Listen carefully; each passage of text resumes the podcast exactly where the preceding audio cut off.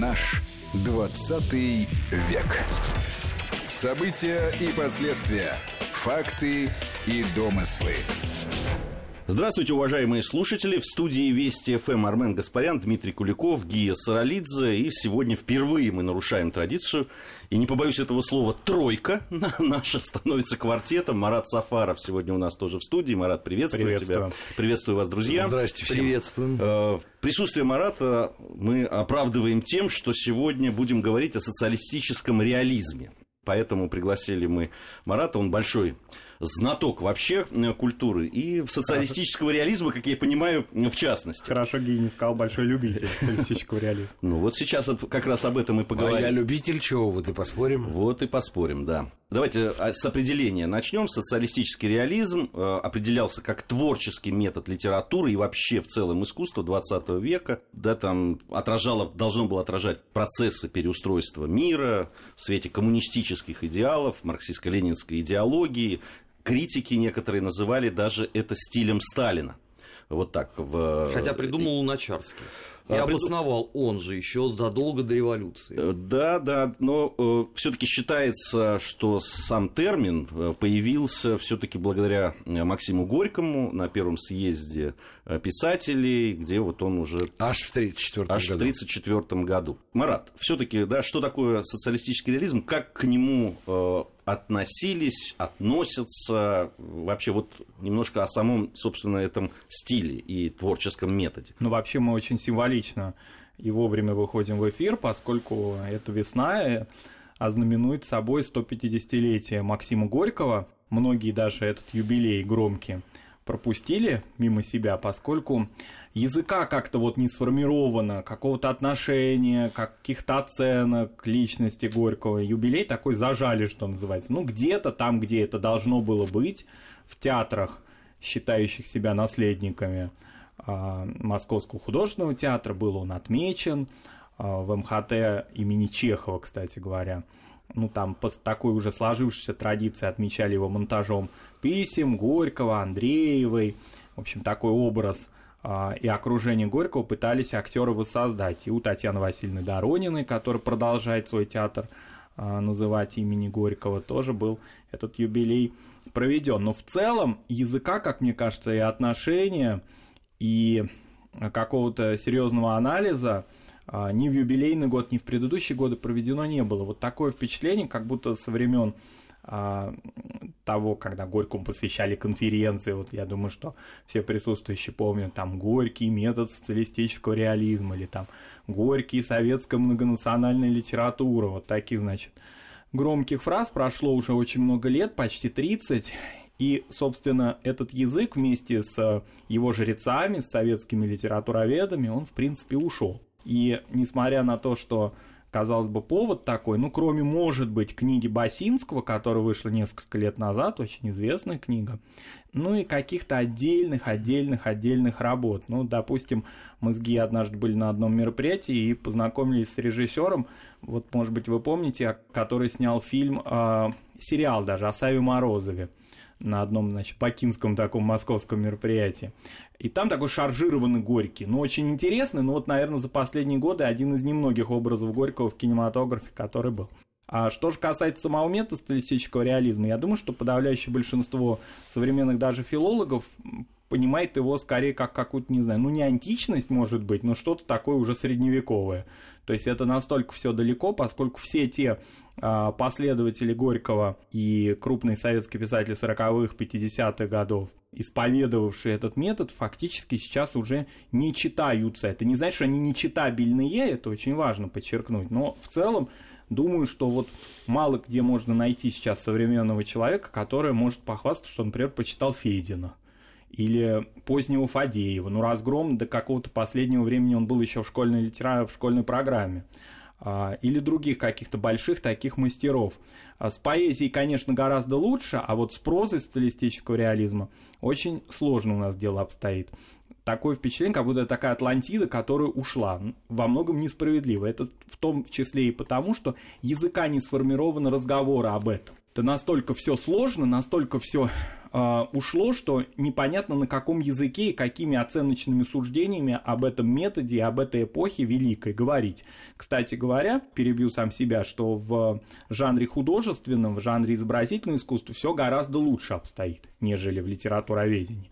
Там интерес к соцреализму очевидный и уже даже в определенной мере коммерческий. Мы это видим по аукционам, например, или по музеям частным, которые создаются. Например, музей русского реалистического искусства. Если в него прийти, на самом деле, то это такая галерея соцреализма в самом лучшем виде.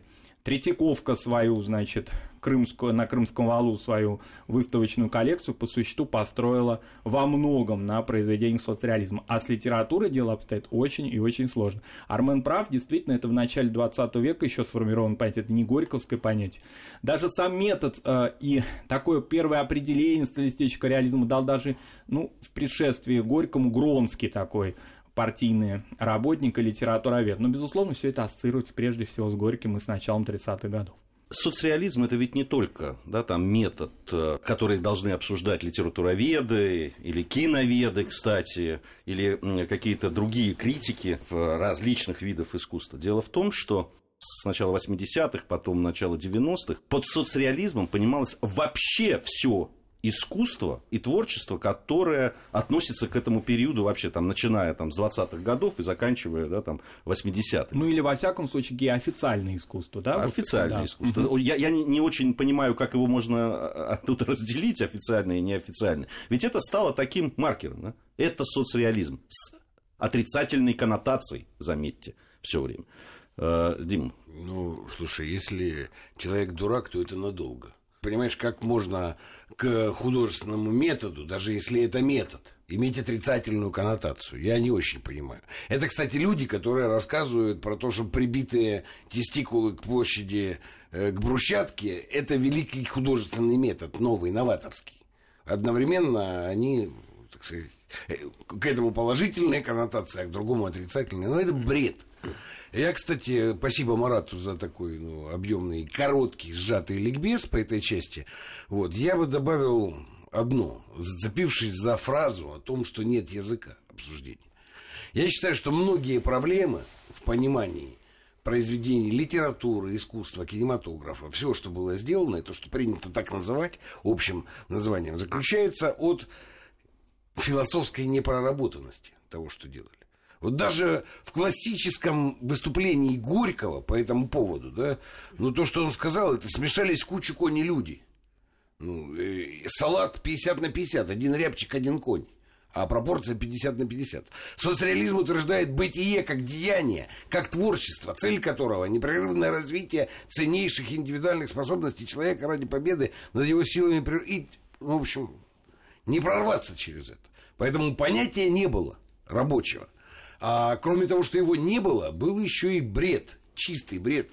Потому что они, как марксисты, должны были постулировать бытие как первую, так сказать, реальность, определяющую все остальное. А в творчестве это была чистейшая идеализация. Ты понимаешь же, в чем жуткое противоречие, которое они не смогли преодолеть и запутались. И, кстати, все вот проблемы с пониманием этого, на мой взгляд, отсюда – Потому что все это искусство было глубоко идеалистическим. Все, что они делали, они делали о некотором идеальном советском человеке, идеальном советском обществе, там, идеальных принципах взаимоотношений. Идеальный рабочий, идеальная колхозница стоят. Это же не... Ну, все же понимают, что это не настоящая рабочая колхозница, которая, ну, вот как бы из жизни, да? Это высочайшая степень абстракции и идеализации. В принципе, ну, мало в каком искусстве до сих пор, до этого времени реализовано. И вот эту высочайшую идеализацию называют чем? Реализмом. И это начинает рвать сознание, потому что, ну, вы же на черное говорите белое. Почему появляется, например, интересно, в Италии гиперреализм, да, школа кинематографическая, Филини и компания, вся эта. Так у них название правильно, гиперреализм. Они просто залазили внутрь повседневной реальности на очень большую глубину. Там, Тарантино, с моей точки зрения, это просто последователь школы этого гиперреализма. У Тарантино это до, дошло до некоторой, так сказать... Э, вот это реализм, я, это я понимаю. А я бы вот все, что в Советском Союзе производилось, ну, называл бы сверхидеализмом на самом деле. Ну, это, мне кажется, это больше касается все-таки 30-х, там, 40-х э, годов, потому что э, неореализм, да, итальянский, он же э, имел очень сильное влияние на советское искусство, уж на кинематограф-то точно, Хуциев, да, и потом вот все, что мы потом видим, э, а, оно ведь не стояло на месте, оно развивалось, да, ну, одно дело там Александров, да, его цирк, э, и другое дело абсолютно июльский дождь, ну, это разные вещи абсолютно. Не, ну, наверное, в своем понимании разные, в методе тоже. Разные вещи вещи в этом смысле тоже Марат на это указал. Бессмысленно называть все это, ну, официозом и все это соцреализмом.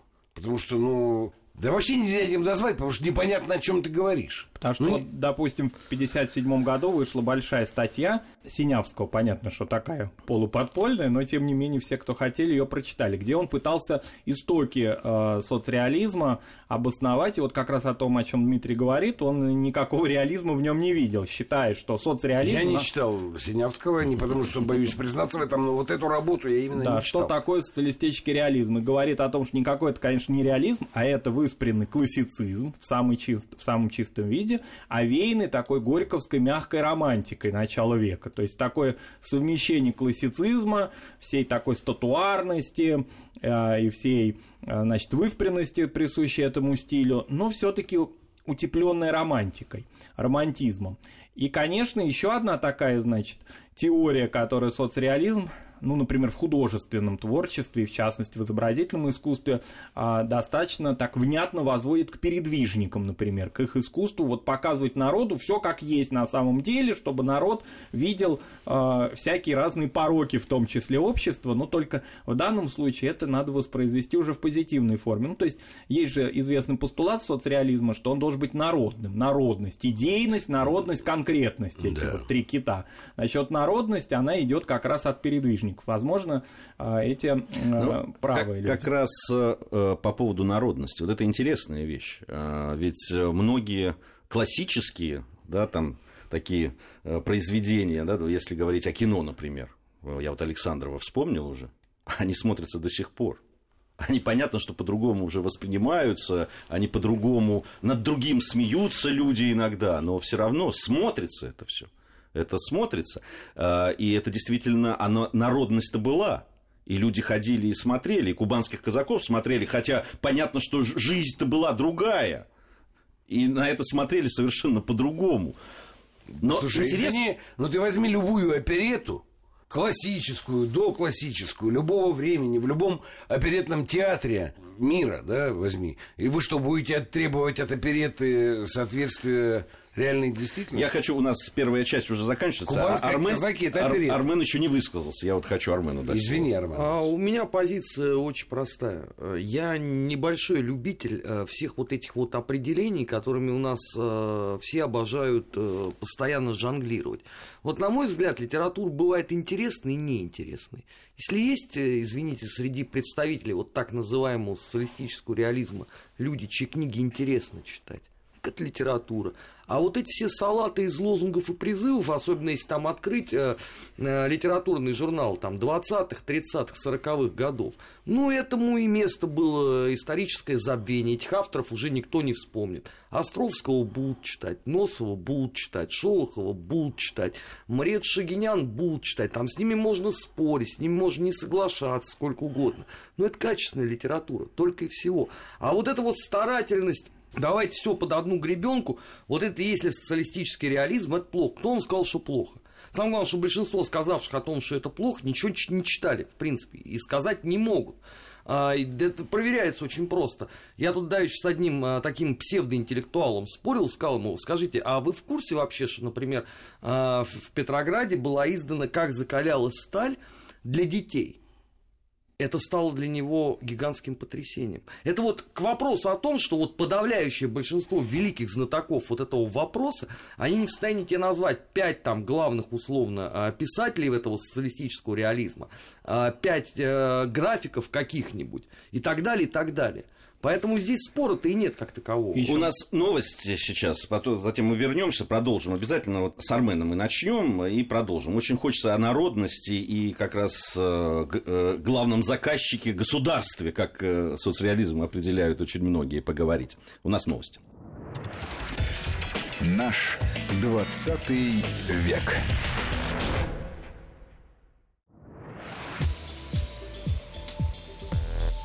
Наш 20 век. События и последствия.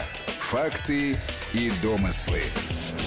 Продолжаем мы нашу программу. Сегодня говорим о соцреализме. Армен Гаспарян, Марат Сафаров, Дмитрий Куликов и Гия Саралидзе в студии Вести ФМ. Армен, я даю возможность тебе договорить. А, ну и самое главное, вот э, Дмитрий Евгеньевич совершенно справедливо заметил, что они создавали некое идеальное советское общество в литературе. Ну, простите, а вот э, иммигрантский писатель Иван Сазонич Лукаш, который создал не менее идеальный образ России, которого мы потеряли, он к какому, простите, должен реализму относиться? Имперскому? Я не знаю, там постимперскому? Нет, это просто очень качественная литература. И заметим, да, что вот э, параллельно ведь в эмиграции существовал ровно точно такой же пласт. Это там э, и Лукаш, и тот же самый там э, генерал Краснов, там безотносительно его политических взглядов, просто как литератор. Но ведь этому же никто в мире э, вот эти вот ярлыки не клепает. И у нас тоже этого не происходит. Но только почему-то вот литература 20-х, там, 30-х, 40-х годов подвергается все время оплевыванию. Уже дошло до того, что и писатель Носов тоже не такой, потому что он написал детские рассказы с точки зрения социалистического реализма.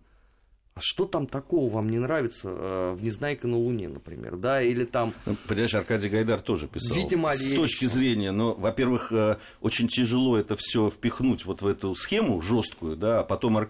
Аркадий Гайдар от того, что он писал с точки зрения да, определенных э, своих, своего понимания политического процесса, который шел, он, он не становится плохим писателем от этого. Так вот я, я, я, я ровно-то об этом и говорю, что давайте просто рассуждать о литературе, а не об идеологии, который там рядом с ней где-то Кстати бегает. говоря, в продолжение этого, э, допустим, я думаю, что во многих европейских странах никому не приходит в голову а, осуждать там, допустим, того же Брехта или Анну Зегерс или Арагона, скажем, во Франции, да, в том, что они ну, по существу, если все-таки применять к ним эти схемы, были соцреалистами. А кем же был Брехт? Он же не был, э, ну, он эволюционировал, но так или иначе он, конечно, отталкивался от идеологии, но никто их не осуждает за это, и никто не выбрасывает их из контекста. Здесь вот еще одна очень важная вещь. Э, я вот почитал статьи по поводу соцреализма, и одной из главных претензий, которые предъявляются, это что главным заказчиком вот в э, адресатом и потребителем искусства в это время, и благодаря соцреализму в том числе, было государство. То есть оно рассматривала культуру как средство агитации, пропаганды, и таким образом эти идеи и то самое идеальное общество, о котором Дима тут говорил, оно, значит, в массы несло. Я хочу вот задаться вопросом, а сильно ли это отличается от того, что происходило и в других странах, и в других культурах? А кто был заказчиком у Леонардо, например? А у Шекспира. А у Шекспира. Ну, они что? И кому они это все делали? А было ли использовано то, что они нарисовали, написали в целях... Изваяли. Изваяли, да, в целях укрепления там, власти в конкретных государствах. Безусловно, было. Безусловно, было, понимаешь? В принципе, это такой же элемент социальной организации – одинаковые вообще для всех периодов, всех стран. Но это вообще называется способом поощрения творческой деятельности. Ну, так общем, вот да. очень обтекаемо. Ну, вот, поэтому, ну да, ну было заказчиком. Ну что, а ну, я, вам нравится другое. Я уже приводил этот пример. Э, в 30-е годы у Голливуда был один заказчик, американская мафия. Вот был главный заказчик э, голливудский. Они в этом деньги свои отмывали. Как я тоже рассказывал, эффективно когда белый бюджет 1 миллион, реальный бюджет 5 миллионов, а потом получается прибыль, ну, так сказать, неналогооблагаемая. Все, вот они отстирывали бутлегерские капиталы в этом. Это был заказчик у Голливуда. Это лучше, чем советское государство. Или более лучше. Или как? Ну, все это бред на самом деле. Ну, вот можно, можно и нужно анализировать сами произведения и что в них ну, нам кажется ценным и интересным, и что, безусловно, войдет э, в копилку человеческую, да? в культуру общечеловеческую. Вот. И очень важно, я считаю, анализировать философию этого искусства для того, чтобы понимать, как оно устроено, какие там были механизмы, какие культурные доминанты закладывались. Потому что если ты этого не понимаешь, ну оно действительно будет тобой управлять. А если ты это понимаешь, то ты можешь относиться к этому спокойно и наслаждаться этим искусством. Вот и все. Ну, вся простая, так сказать, простая э, хитрость. Ну, а потом, понимаешь, ну, вот там, ну, Булгакова, мало бы там, вот, его не... И не, печ, и не печатали там. Сложно было прочесть «Мастера и Маргариту», даже в позднесоветское время. Ну, а это ну, наш писатель, советский, он как себя вообще называл? Он себя так и называл. И, кстати, я понимаю всю дурь за борьбы за членство э, в Союзе писателей там, или в Союзе художников. Но это, с одной стороны, дурь, а с другой стороны, это такая форма существования. Получения заработков, гонораров. А там, где заработки и гонорары, там всегда очень активная социальная жизнь. Кстати, коммунизм там во многом ни при чем. Люди свои личные цели реализовывали.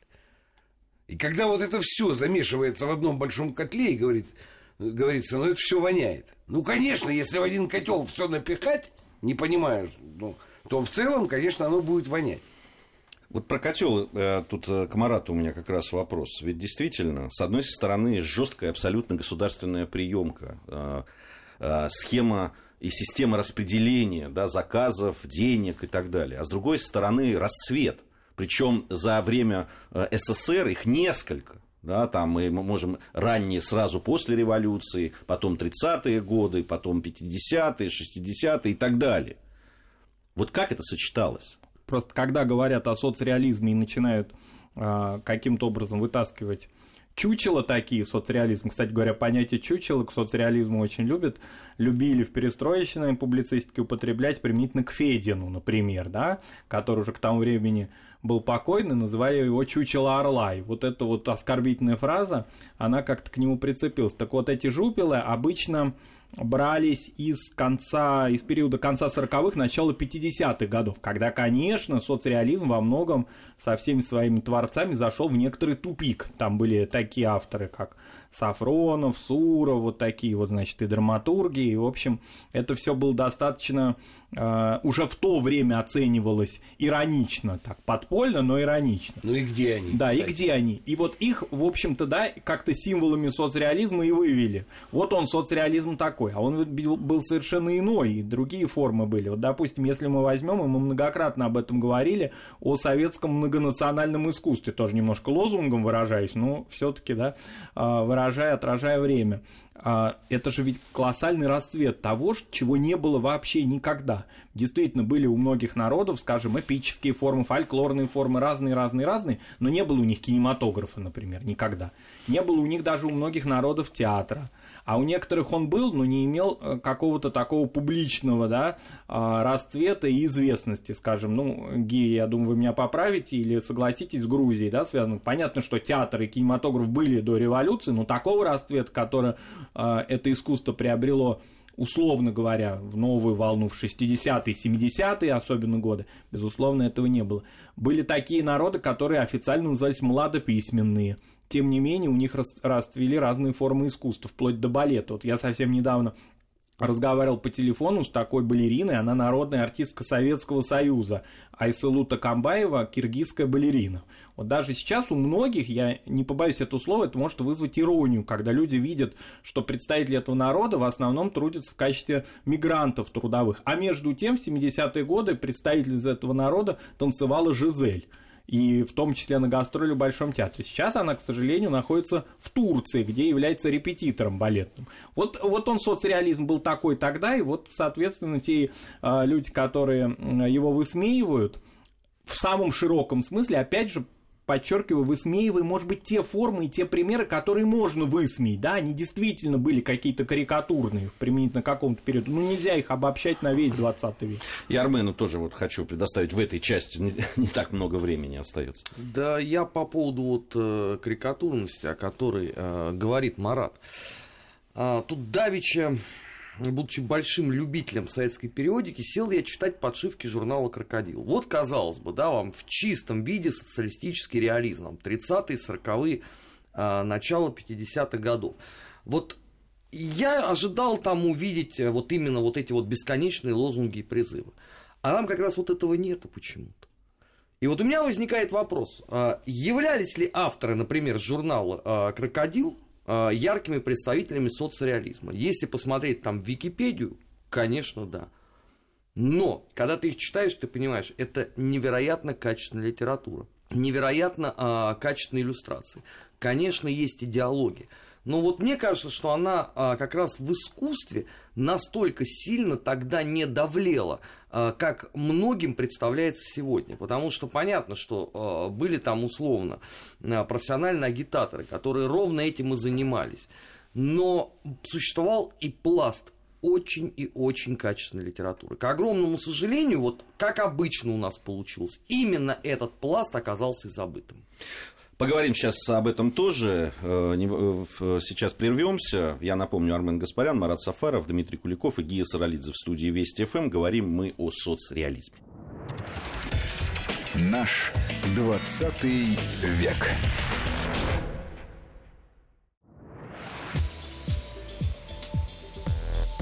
Наш 20 век. События и последствия.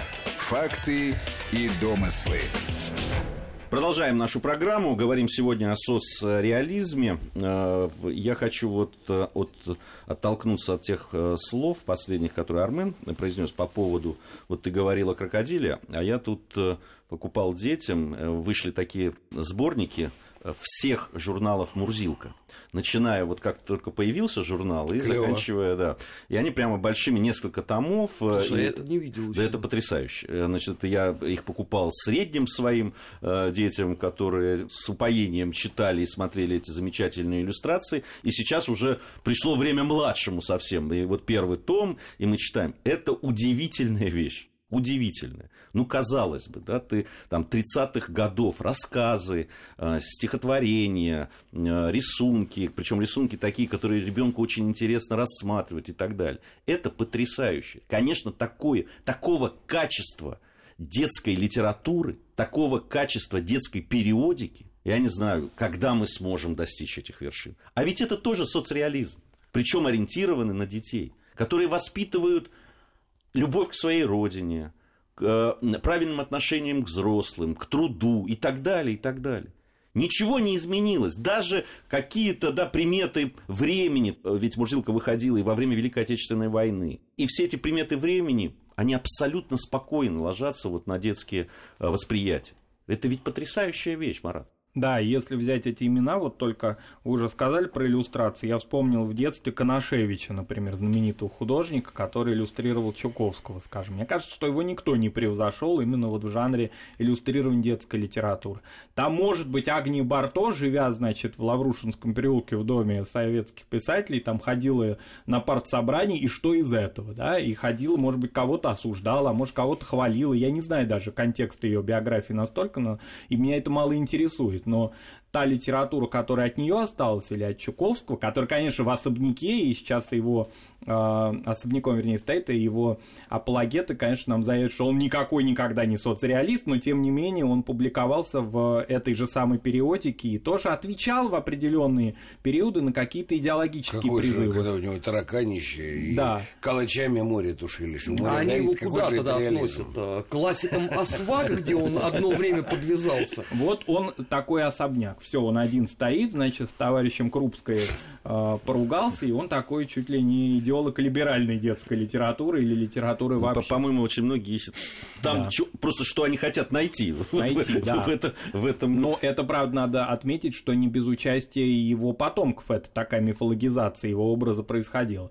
С остальными нет. Ну, в любом случае, это такой феномен. Вот мне кажется, что очень многому можно поучиться, повторюсь, у э, кураторов, искусствоведов, вообще людей, связанных с изобразительным искусством. Там ситуация в значительной мере успокоилась. Уже никому не придет в голову сказать, что Герасимов, в смысле Александра, да, Налбандян там или еще кто-то, это плохое искусство. Полотно имеет цену, Марат. Да. Всё, ну, там, оно, да. там как раз и другой реализм преодолевает концепцию соцреализма. Да, но в конце 80-х... Потому что рисовать они умели. В конце 80-х... И это- рисовали они очень качественно. Тем не менее... Понимаешь, да, и можно сколько угодно обсуждать принцип партийности, стихийности, но если это произведение искусства в полотне, оно начинает обладать своей ценой через какое-то время. Вот я, я, я хотел бы здесь я... Э, уже да, в последней части нашей программы поговорить все-таки об... Мы можем сколь угодно приводить примеры, да, мы можем сейчас о кинематографе поговорить точно так же, да, а снимать они умели, как точно. писать и рисовать умели, да. снимать они умели.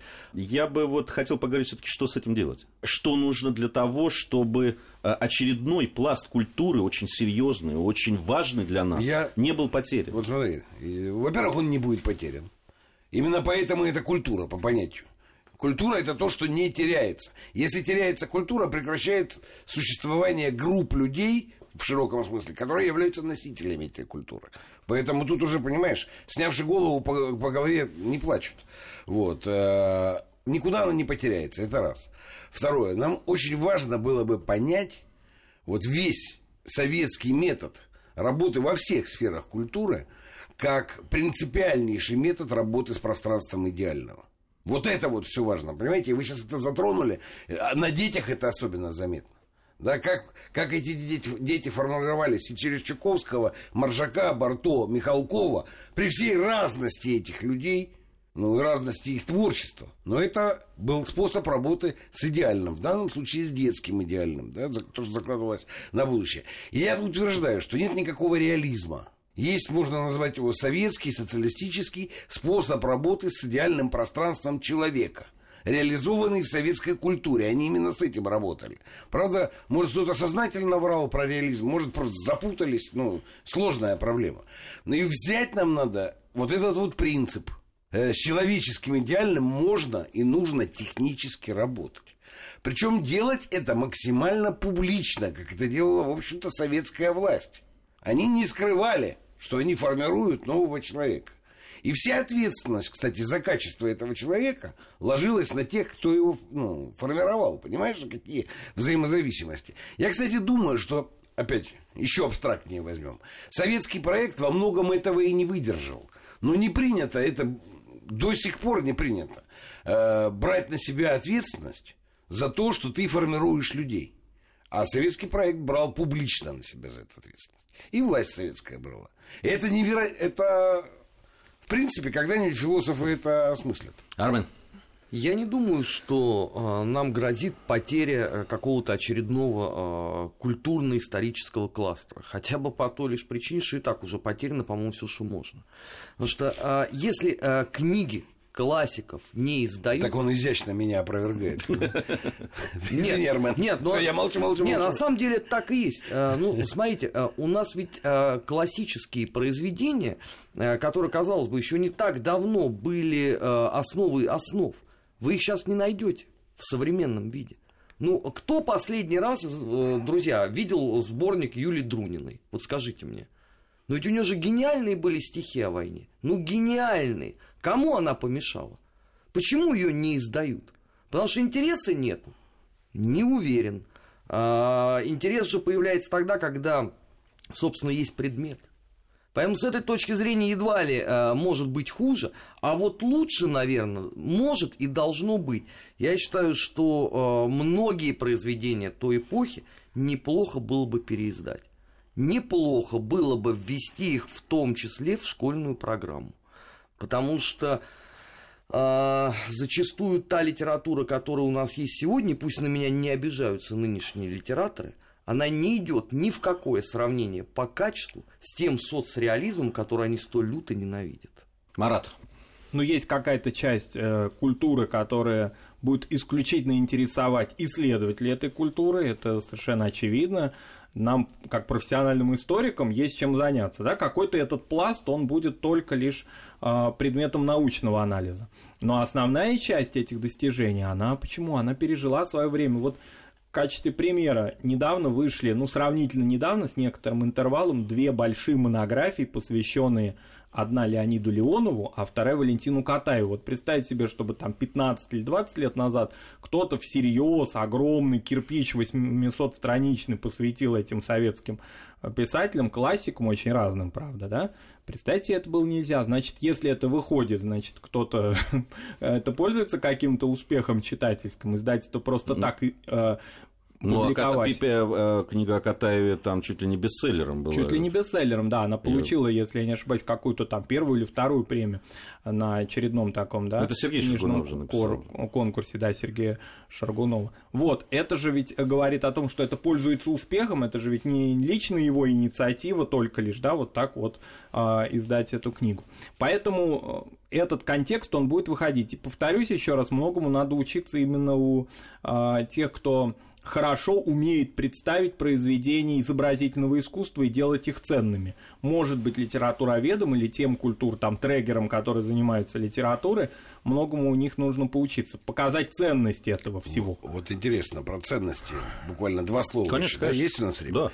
Вот, э, я хочу, чтобы мы были внимательными. Вот все читатели, зрители, потребители этой самой культуры. Хотя слово не годится, да?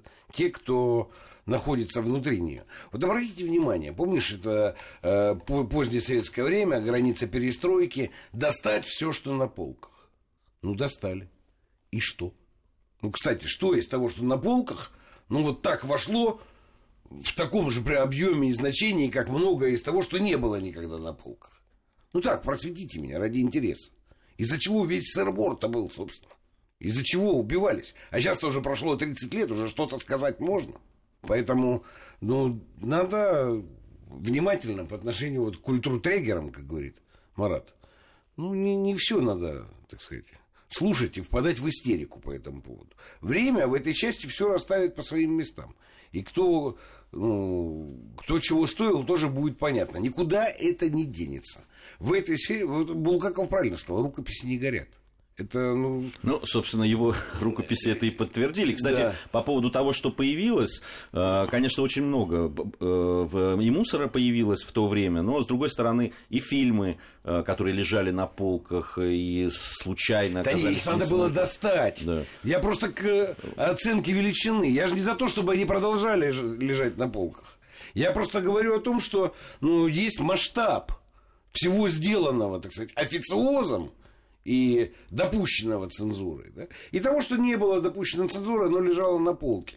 Это хорошо, что его открыли. Мы должны знать все. Я же не, не, не говорю. Так Ну, это сопоставимость ну, как про- раз да, вопрос сопоставимости и оснований впадания в истерику. Вот что меня, это самое, меня больше всего ну, волнует, честно вам скажу. И нашу программу я все время это обсуждаю. Это впадание общественности в истерические состояния. Да, я Они самые опасные для, для страны, для государства, для народа. Да, давайте честно признаемся, что, собственно, наша программа, вот это 20 век, появилась ровно для того, чтобы вот о тех вещах, где очень часто впадают в истерику, говорить спокойно и, Да. и э, высказывать и свою точку зрения, безусловно, но аргументируя и пытаясь э, объяснить какие-то процессы, которые были. Большое спасибо вам за этот разговор. Марат Сафаров, Армен Гаспарян, Дмитрий Куликов и Гия Саралидзе. Надеюсь, совсем скоро встретимся. Спасибо всем. Наш 20 век.